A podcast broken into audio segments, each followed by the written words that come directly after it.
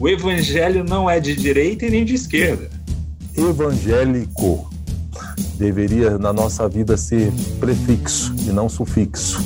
Se eu falo que não é possível ser cristão e de esquerda, para ser justo, eu também teria que dizer que não é possível ser cristão e de direita. Acerca disso, de líderes eclesiásticos abertamente assumirem seu apoio a determinados candidatos. Graça e paz no Senhor Jesus Cristo, sejam todos bem-vindos a mais uma edição do programa De Cristão para Cristão.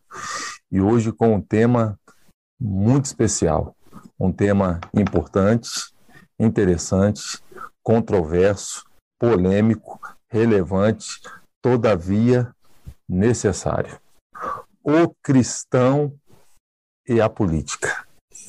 E o convidado para nos ajudar a pensar sobre esse assunto é alguém não menos especial. Ele é escritor, é membro da Igreja Evangélica Assembleia de Deus, Ministério Belém, São Paulo, formado em comunicação social pela Faculdade Paulos, pós-graduado em mercado financeiro pela Universidade Presbiteriana Mackenzie, pós-graduado em hermenêutica pela Faculdade Batista do Paraná, é autor dos livros Revestidos de Poder, uma introdução à teologia pentecostal, O Espírito e a Palavra, Fundamentos, Características e Contribuições da Hermenêutica Pentecostal, ambos publicados pela Casa Publicadora das Assembleias de Deus, Autoridade Bíblica e Experiência no Espírito, publicado pela Thomas Nelson, Reino Dividido, como o pecado do sectarismo sabota a vontade de Deus para a igreja, publicado para, pela editora God Books. É uma potência potencializada. Gutierrez Siqueira, graça e paz, seja bem-vindo ao programa De Cristão para Cristão, meu irmão. Obrigado, meu irmão. É um prazer estar aqui com os irmãos de Londrina. Vai ser um bate-papo de um tema importante e e assim, é um prazer estar falando com vocês aí pela primeira vez. O prazer é todo nosso. Gutierrez, o que é política? A gente fala muito em política, e antes da gente adentrar nesse assunto, vamos ambientar o pessoal. O que é política? É, política vem de polis, né? Polis é a palavra é, para cidade em grego. Então tem a ver com a vida na cidade, né? E a, a cidade naquela época era cidade-nação.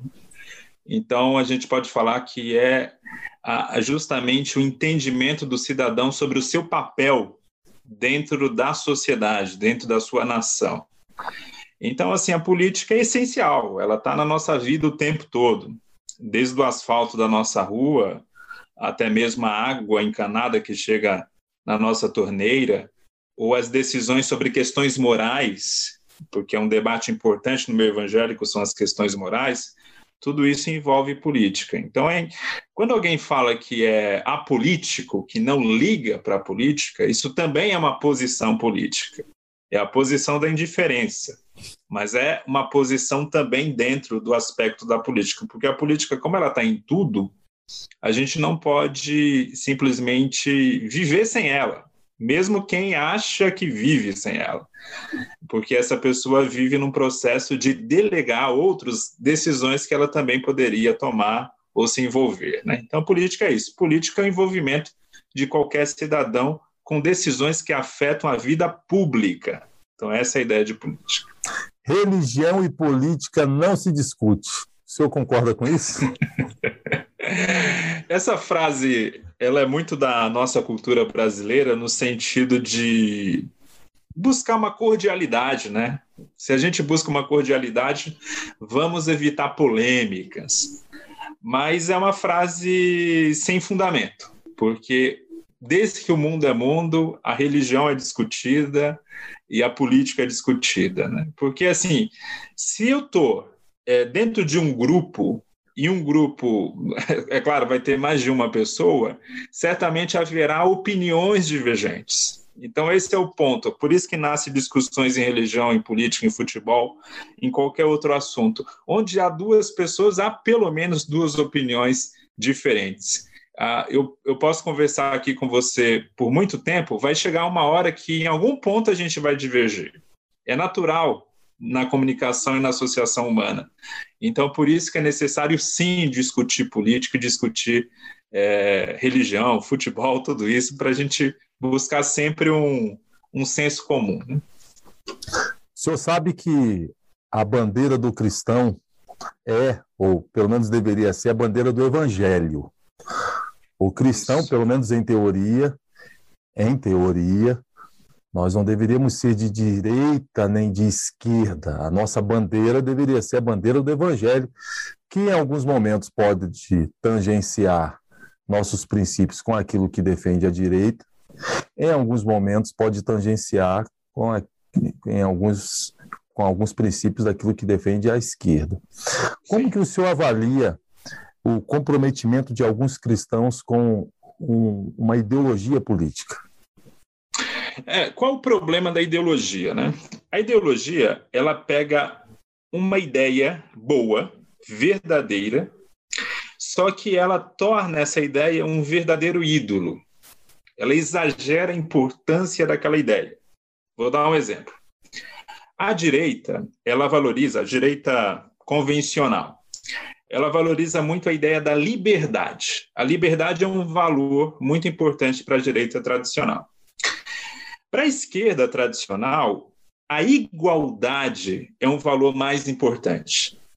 Então, se a gente não tomar cuidado, se eu sou de direita ou se eu sou de esquerda, eu posso ou fazer da liberdade um ídolo, ou fazer da igualdade um ídolo também. Então, esse é o problema das ideologias. Elas elegem ídolos e ficam achando que a vida se resume àquele princípio. Quando a gente pensa na fé cristã, a fé cristã ela vai defender tudo isso. Vai defender liberdade, vai defender igualdade, vai defender a importância da comunidade e outras virtudes. E aí a gente encontra tudo isso em Deus. Deus é a essência de todo o bem. Né? Deus é o criador de tudo que é bom. Né? Inclusive, Gênesis deixa isso muito claro, que quando Deus cria o mundo, ele, põe sempre a observação, né? e viu Deus que era bom. Então, nesse sentido, o mal da ideologia é não tomar esse cuidado de não tornar absoluto uma só ideia. É, quando em Deus tudo isso é importante. Tudo isso deveria viver em equilíbrio. Né? Então é isso que a gente vê essa atenção o tempo todo. Né?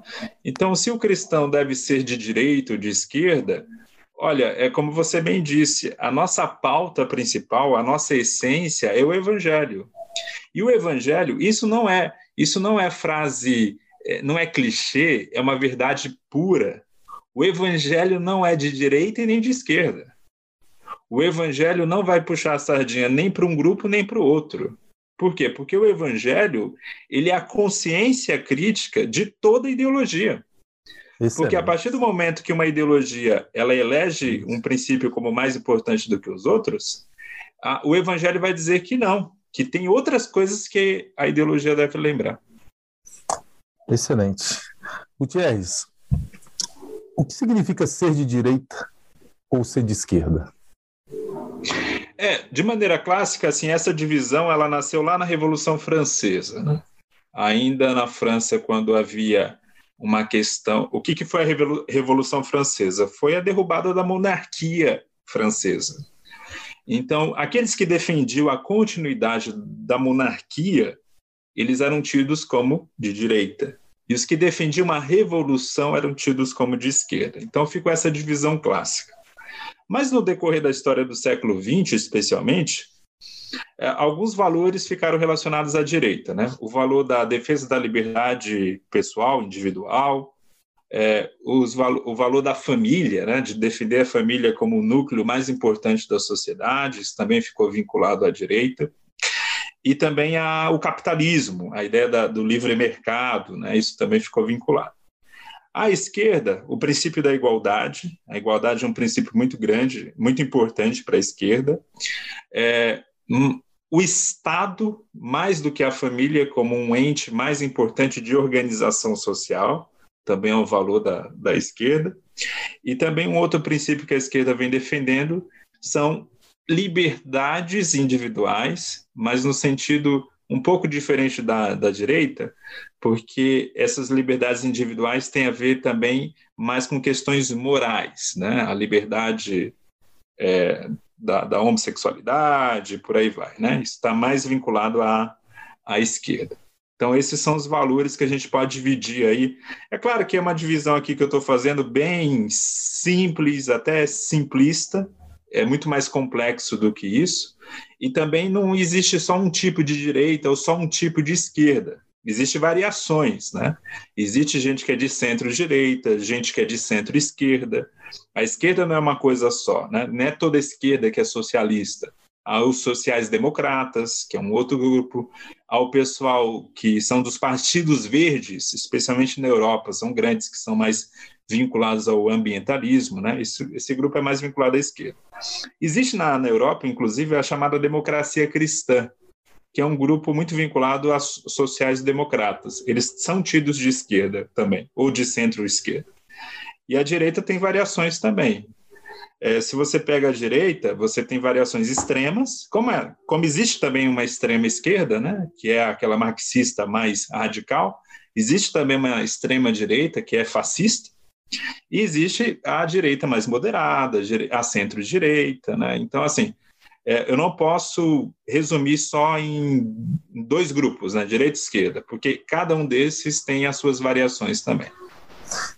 Levando em consideração a, as pautas que atualmente a esquerda no Brasil tem defendido, é possível, em sua opinião, ser cristão e deliberadamente ser de esquerda.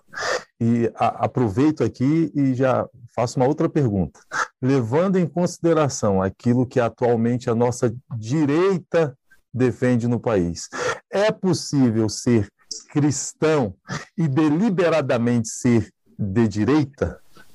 Essas duas perguntas. Essa é uma pergunta polêmica, né? Porque assim, a, se eu falo que não é possível ser cristão e de esquerda, para ser justo, eu também teria que dizer que não é possível ser cristão e de direita. Porque tanto a esquerda como a direita têm valores que são incompatíveis com o evangelho. Esse é o ponto. Vou dar exemplos. Pegue um partido de esquerda bem radical, que é o PSOL. Um exemplo. O PSOL tem como defesa uma uma política identitária muito radical, especialmente na, nas questões sexuais, né, na, na pauta LGBT. Obviamente que isso é contra o evangelho. A Bíblia é muito clara que existe um padrão de família que a Bíblia reconhece como a única legítima, que é marido e mulher. Né? É claro que essa pauta, que é muito cara à esquerda, é uma pauta incompatível com o evangelho. Porém, tem pautas na direita que também são incompatíveis com o evangelho. Por exemplo, tem gente na direita que é favorável a uma política de justiciamento. O que é uma política de justiciamento? É dar liberdade para a polícia matar sem critério. Basta ela achar que o, o, o, cara é bandido, que ela pode matar e isso é legítimo. Né? É, quando você defende uma política assim, que você deixa na mão do Estado é, condenar pessoas à morte só porque o policial acha que aquele sujeito é perigoso, quando às vezes não, nem é, ou às vezes até é, mas não é um caso de morte, não é um caso de, de bala, é um caso de prisão, né? E aí você, por exemplo, quando você defende uma política de justiciamento, essa política é claramente contrária à fé cristã. Jesus morreu por meio de uma política de justiciamento. Aquela política da cruz no Império Romano era uma política de justiciamento. Era um julgamento falso, era um julgamento meia-boca, em que a pessoa não tinha plena é, liberdade de se defender e era julgada à morte. Então, quando eu defendo esse tipo de coisa, eu estou defendendo um sistema que, inclusive, matou Jesus lá atrás, né? Então, assim, eu só estou dando um exemplo. Você tem uma questão sexual séria aqui, que é cara esquerda e é incompatível com o evangelho, e tem questões de segurança pública, que tem gente que acha que é assim que vai se, eh, se resolver o problema da insegurança, que também se é cara ao evangelho. Então, assim, é, é possível ser? desde que você. Você pode ser de esquerda, de direita, desde que você seja crítico dos pontos que a esquerda e a direita vão ser contra o evangelho. Agora, se você nunca tem uma crítica à direita e à esquerda, e você sempre absorve tudo o que o seu partido fala, então o seu compromisso maior é com o partido, não é com o evangelho. Então, essa é a questão. Eu respondo assim. Né? Você pode ser o que você quiser, desde que você tenha compromisso maior com o evangelho. O senhor me fez lembrar agora uma expressão do doutor Martin Lloyd Jones, que ele diz que o termo evangélico deveria, na nossa vida, ser prefixo e não sufixo. Em todos Perfeito. os aspectos. Em todos os aspectos. Perfeito. Por exemplo, no aspecto denominacional, eu sou um evangélico assembleano e não um assembleano evangélico. Então, segundo as palavras do Dr. Martin Lloyd Jones, você pode ser, direi pode ser de direita, pode ser de esquerda, desde que você seja um evangélico de esquerda ou um evangélico de direita.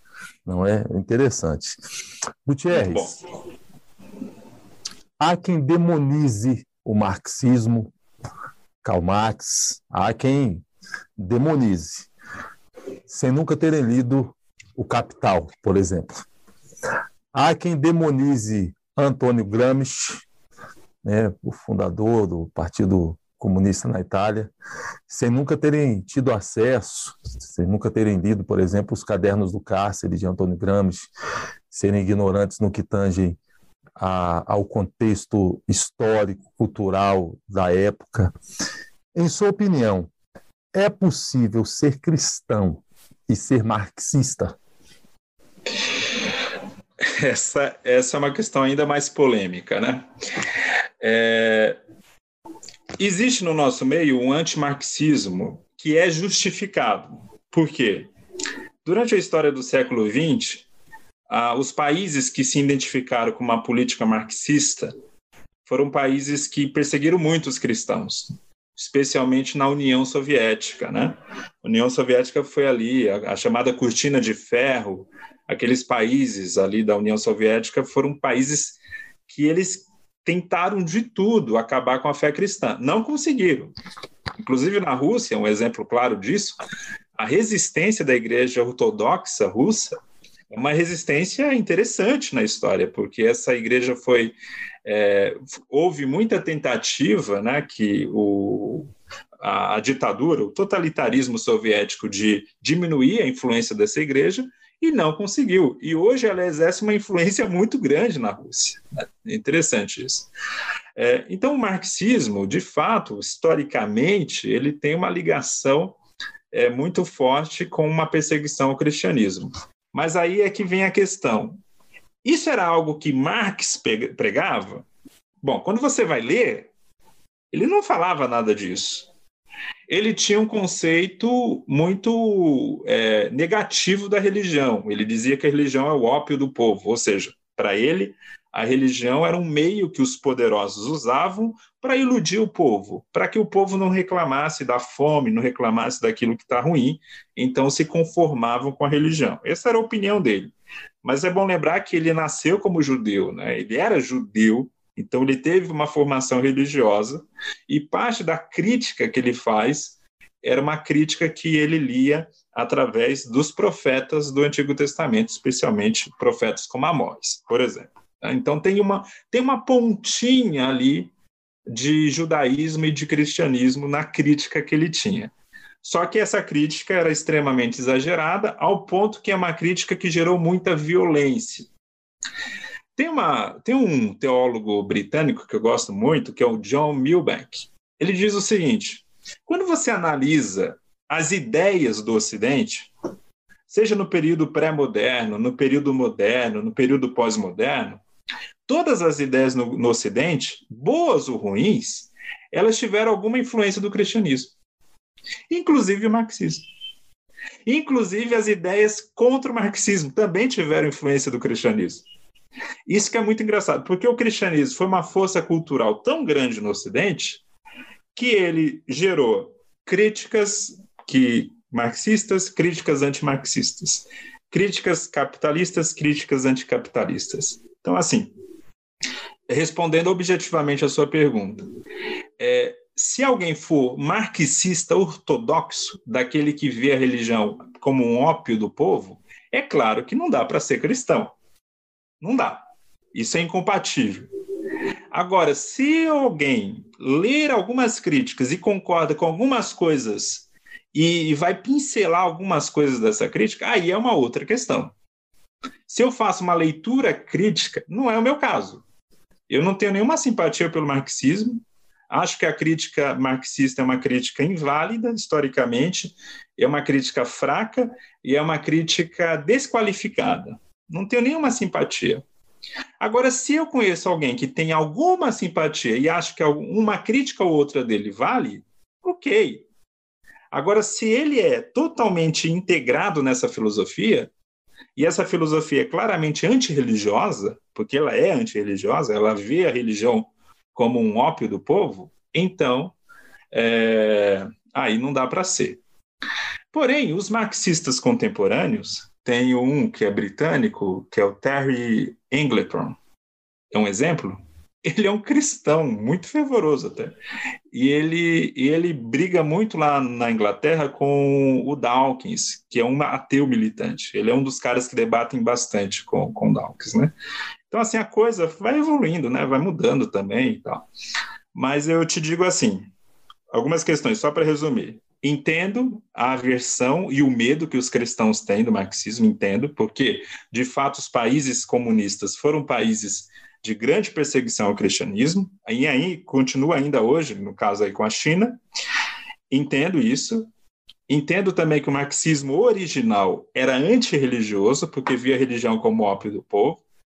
Entendo que se a pessoa abraça essa perspectiva, naturalmente é incompatível com a fé cristã. Né? Excelente, eu fico grato a Deus pela riqueza das respostas que a gente recebe nesses programas aqui é de uma, é de uma riqueza que fica difícil da gente colocar em palavras. Excelente. Eu costumo dizer que a, a preocupação, a preocupação do marxismo, principalmente de Karl Marx, a, aquilo que o incomodava era algo correto. Por exemplo, ele viu a exploração não, isso está errado, está errado mesmo. Ele vê a exploração de uma minoria sobre uma maioria está errado. A exploração do homem pelo homem está errado. Ele vê a pobreza extrema, poxa, isso está errado. Mas ele parte de um pressuposto equivocado. Sim. Pressuposto equivocado. Que a causa desse errado não estaria no homem, estaria fora do homem, seria o capitalismo, seria a religião. Quando a gente sabe que a causa de todas as mazelas no mundo tem nome, se chama pecado. Isso. Né? Tem nome, se chama Perfeito. pecado. Muito bom. Gutierrez, há um celeuma em torno da, de uma expressão bíblica. A Bíblia diz, por exemplo, para nós honrarmos as, as autoridades, orarmos pelas autoridades. Muitos então pegam esse verso da Bíblia e, baseado neste verso, diz que nós não podemos sequer tecer críticas às autoridades. Então, independente daquilo que a autoridade esteja fazendo, não. Como foi é, a, a, autoridade é instituída por Deus, é, e a Bíblia nos admoesta a respeitarmos, a orarmos pelas autoridades, apenas ore, não fale nada. Há, há quem defenda essa bandeira outros vão para outro extremo e chegam a, a, a, não dar o devido respeito, a devida honra à autoridade, e se reportam à autoridade, inclusive com palavras de baixo calão. Como conciliar ou como se posicionar, sendo nós cristãos, como é que o cristão se posiciona, ou deve se posicionar, quando ele se deparar com algo na autoridade que ele não concorde, que ele olha não concorda com o posicionamento, e qual deve ser o posicionamento desse cristão? Que a Bíblia, por um lado, admoesta: honre e ore pela autoridade. Ao mesmo tempo, você está vendo a autoridade tomar atitudes que são contrárias aos seus princípios, aos seus valores e são danosas à, à população, à nação, ao Estado etc. Qual deve ser o nosso posicionamento? Pois é, biblicamente falando, a questão não é o ou. Ou eu honro a autoridade, orando por ela e reconhecendo o seu valor, ou eu critico a autoridade. Na Bíblia, a gente vê a igreja primitiva fazendo exatamente as duas coisas ao mesmo tempo. E é isso que a gente deve fazer. Né? Enquanto a gente critica, a gente critica e a gente ora. Ah, mas a igreja primitiva criticava as autoridades? Oh, muito. Por, um exemplo claro disso é o título que Jesus recebe na igreja primitiva, na igreja primitiva. O título grego que Jesus recebe. Jesus é chamado o tempo todo nas epístolas de Paulo de Senhor Jesus. Às vezes, a gente lendo isso, a gente não percebe a importância desse termo. Mas o termo grego ali, o Kyrios, é um termo que era o termo de César, ou seja, era um termo de honra a César. Quando você dava esse termo a uma outra pessoa, você estava dizendo que essa outra pessoa é mais importante do que César. Então, nesse sentido, a igreja primitiva estava se posicionando criticamente ao poder de César e colocando a questão aqui, olha, olha, aqui para a gente o poder é de Jesus. Jesus é o, é o nosso imperador. Né? Então era uma crítica que a igreja estava fazendo. Ao mesmo tempo, quando você vê em um contexto de tamanha perseguição que a igreja passou, você vê Pedro falando, tem que orar pelas autoridades. Você vê Paulo, tem que reconhecer o valor da autoridade, porque quando ele fala que a autoridade é instituída por Deus, ele não está falando de fulano A ou fulano B, como se Deus na eleição fizesse uma escolha. Ah, não, eu vou querer fulano A ou fulano B. Não. Ele está falando da, da autoridade. É uma outra coisa. Ele não está falando de indivíduos. Ele está falando da autoridade. Ou seja, a importância de ter uma hierarquia na sociedade, onde uma pessoa comanda essa sociedade, isso é dado por Deus. Então, nesse sentido, a gente deve reconhecer a importância das autoridades. E, a nossa, e o nosso reconhecimento é o quê? É agindo com correção, como Paulo fala, né? Ele diz que a gente não deve fazer aquilo que, que, que obriga a autoridade a usar a força da espada, ou seja, a gente não vai provocar as autoridades à toa, Inclusive, Pedro é muito claro quando ele fala que a perseguição que a gente sofre deve ser apenas por causa do evangelho, isso ele deixa muito claro, e não porque, como a gente vê por aí, né? Tem, tem prefeitos que determinaram, por exemplo, o fechamento da igreja na pandemia. Aí vai lá um pastor para provocar e abre a igreja, mesmo tendo a proibição. Isso, isso não é sabedoria bíblica. Não é assim que a Bíblia manda agir. Né? Isso não é uma imitação do que a igreja, aí é sim desonrar as autoridades, né? Um exemplo. Então, por aí vai. Então, nesse sentido, o que, que a gente pode falar? Que, biblicamente, observando o modelo da igreja primitiva, eu vou fazer as duas coisas ao mesmo tempo. Vou criticar e vou orar pela autoridade que eu estou criticando.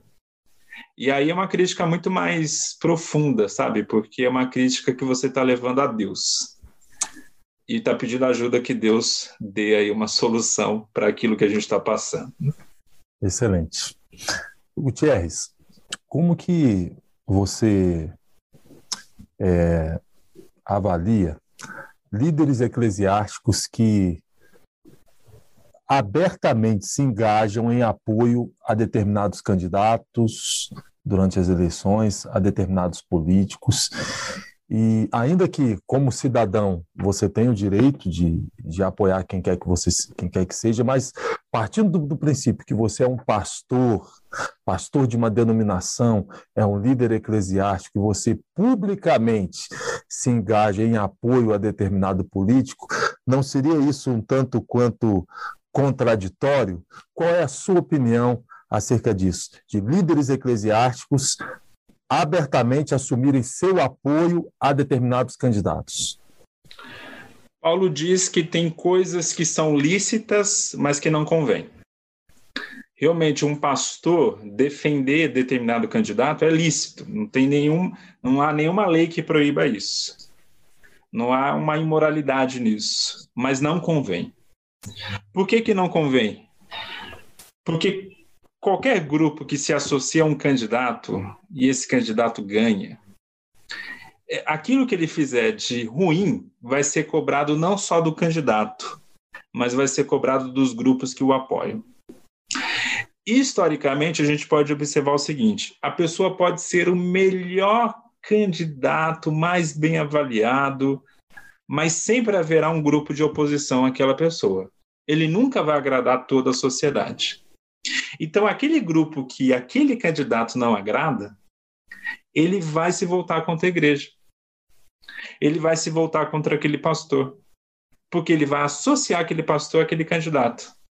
Então, quando a igreja casa com a política partidária, porque a igreja deve se casar com a política, mas não com a política partidária. Porque quando a igreja casa com a política partidária, o partido, quando for cobrado, a igreja vai ser cobrada também, porque ela está associada.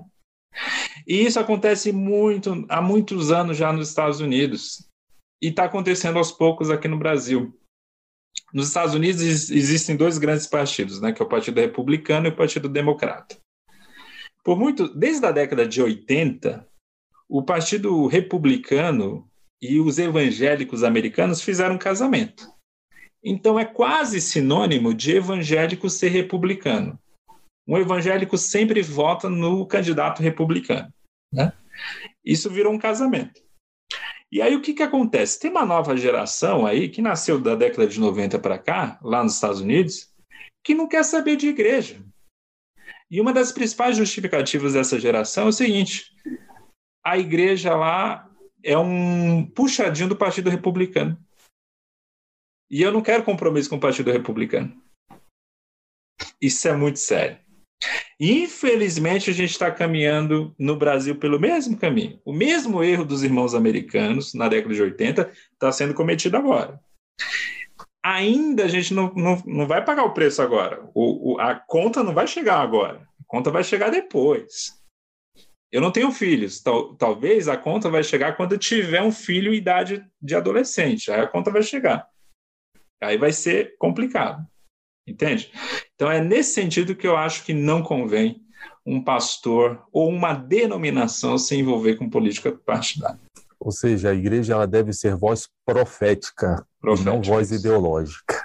Correto. Voz ideológica.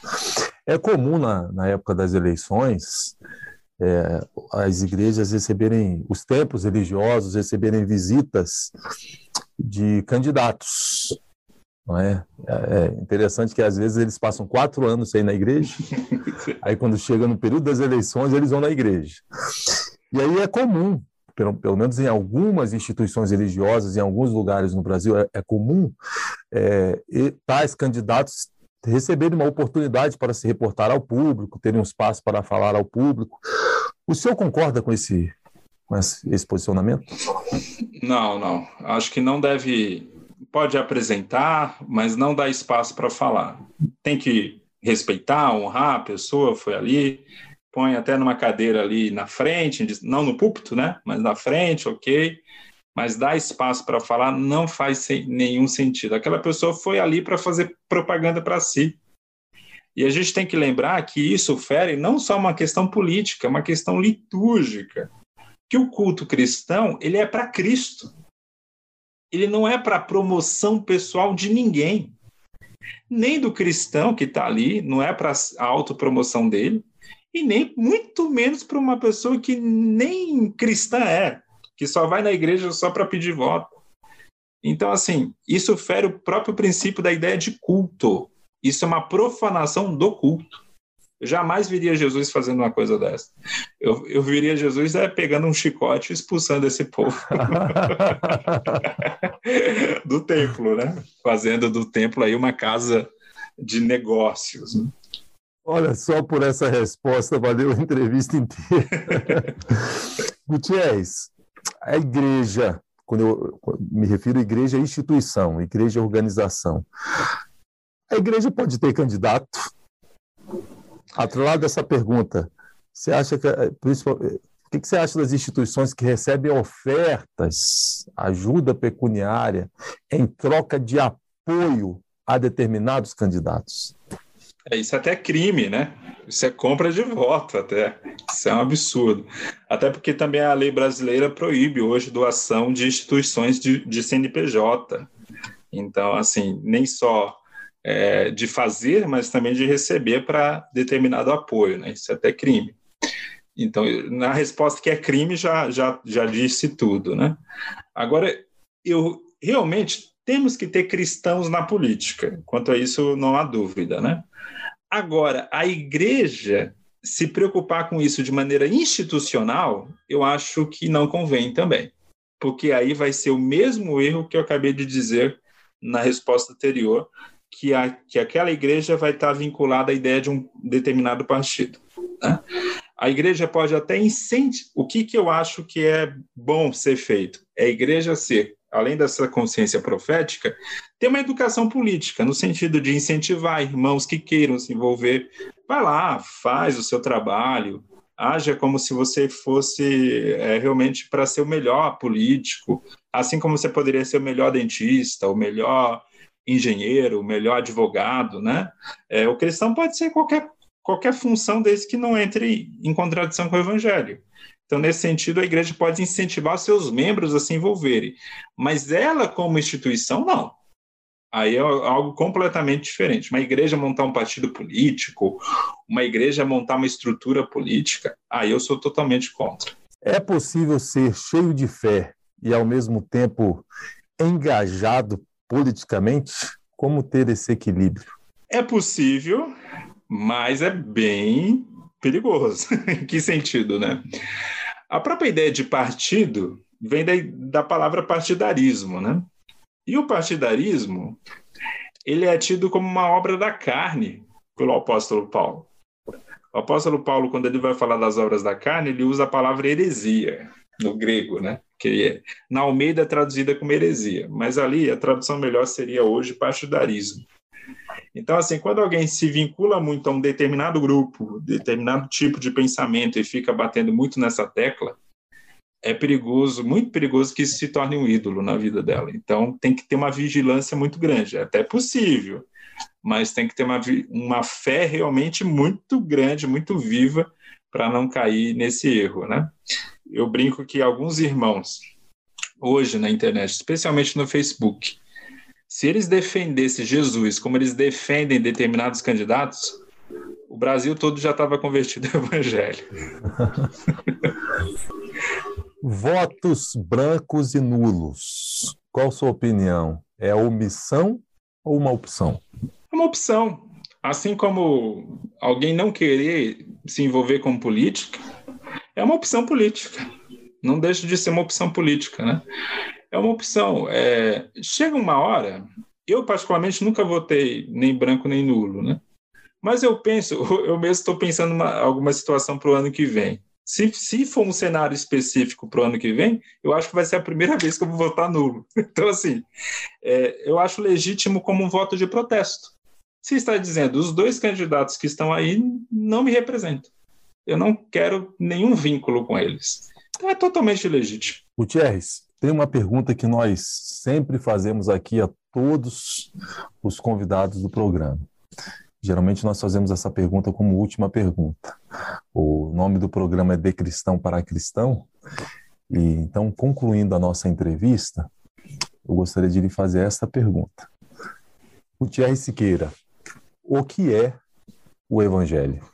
O Evangelho são as boas novas de anúncio de Cristo como nosso não só Salvador e não só Senhor, Senhor e Salvador e Rei errei. O rei resume tudo isso. Jesus como rei.